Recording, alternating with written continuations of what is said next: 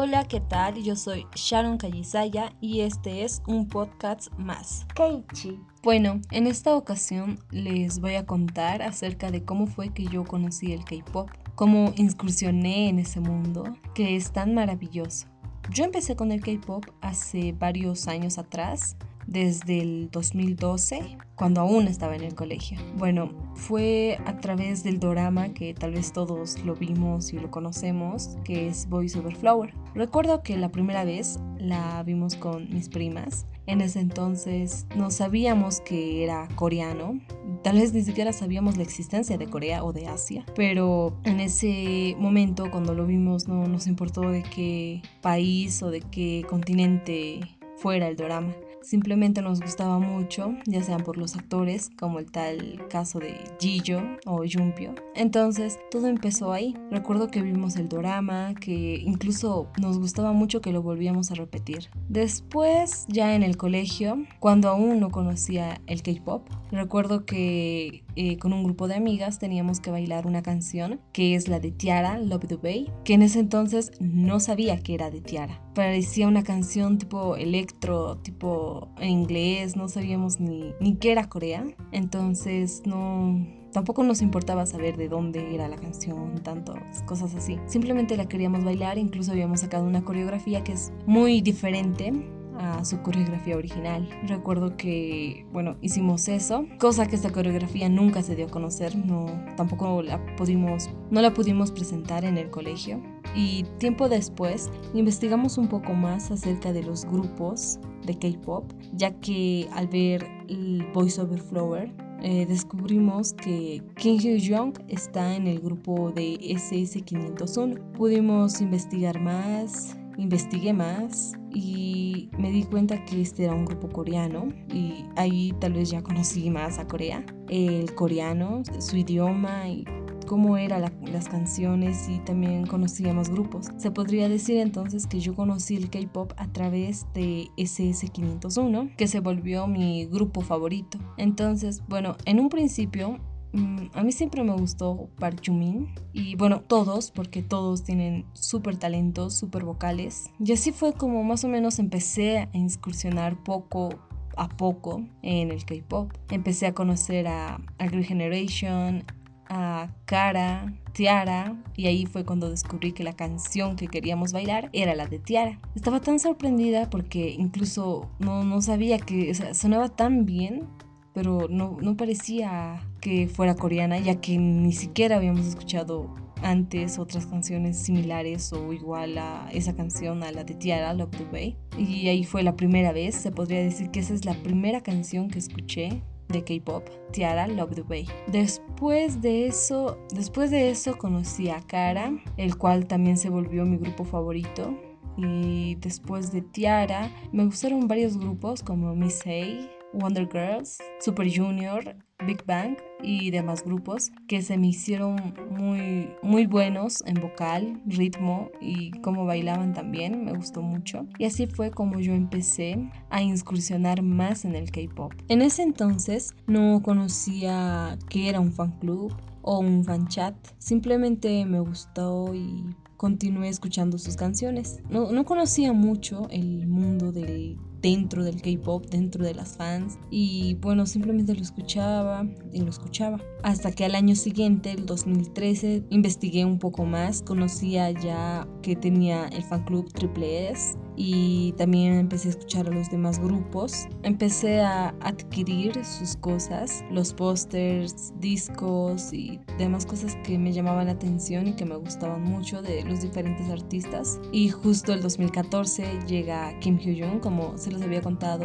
en el anterior podcast. Llegó él y fue como wow, llegó, llegó Kim Hyo-jun, un integrante de SS501. Eh, estábamos, bueno, estaba muy feliz de que él haya llegado al país y justo después, ese mismo año, llega Park Jumin en octubre, en el mes de octubre, y fue, bueno, totalmente hermoso. Pude asistir al concierto. Tengo algunos recuerdos y algunas anécdotas que tal vez se los cuenten en los siguientes podcasts. También llegó Kim Hyo Wong, que fue también otro recuerdo impresionante. Y bueno, también llegó Boyfriend. Recuerdo muy bien el concierto de Boyfriend. Fue realmente el primer grupo K-pop en brindar un concierto en Bolivia. Fue realmente hermoso como cantaron, incluso los covers en español que realizaron en el 2015. Y fue así como conocí el K-pop a través de SS501 y después de ellos me fueron gustando más grupos.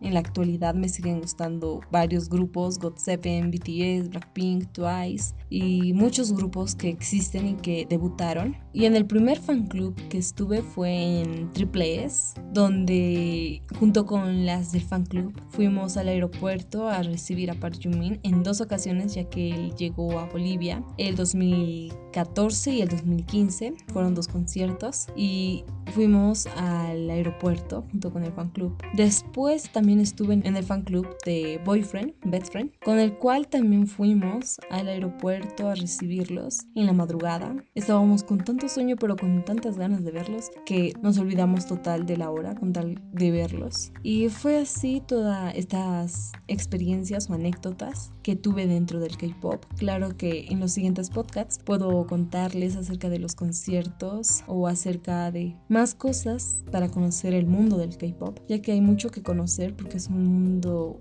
muy enorme y que en estos últimos años se está haciendo muy conocido el mundo del K-pop. Claro que muchos pensamos que todo lo que viven ellos es maravilloso, que no tienen preocupaciones y tienen tal vez muchos privilegios, pero no todo es así, ya que ellos también sufren porque hay personas que odian el K-pop o que tienen cierto hate con cierto idol o cierto grupo o banda. Entonces estas personas tratan de hacer sentir mal al idol o al artista que van comentando mal en las redes sociales y esto provoca que los idols, que los idols se quiten la vida porque es cierta depresión para ellos con el horario que tienen y toda todo lo que tienen que realizar dentro de esta industria. Es por eso que no todo es bonito dentro del K-pop. También tiene sus lados malos, sus lados buenos. Lo bueno sería que a ciertas personas, a ciertas fans,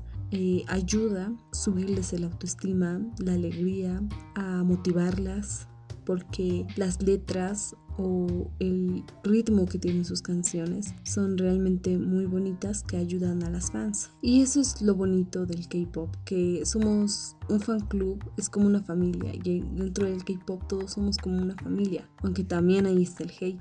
Están las peleas entre fan clubs por ver cuál es el grupo favorito, pero aquí no hay grupos favoritos. Todos tienen su propio talento, su propia voz y eso es lo que cuenta, que cada uno vale, que cada grupo tiene algo que los identifique, que todos los grupos son únicos y no tiene que existir ningún hate en los fan clubs por demostrar que su grupo es el mejor. Bueno, este es otro tema también muy extenso porque habla tanto como del hate que existe en este mundo del K-pop y sobre lo bueno. En otros podcasts les voy a estar hablando también de estas cosas porque sé que hay mucho, mucho, mucho, pero mucho de qué hablar. Conocer todo lo bueno. También les voy a traer más experiencias de otras personas. ¿Qué fue lo que, que les hizo el K-pop? ¿Cómo los cambió?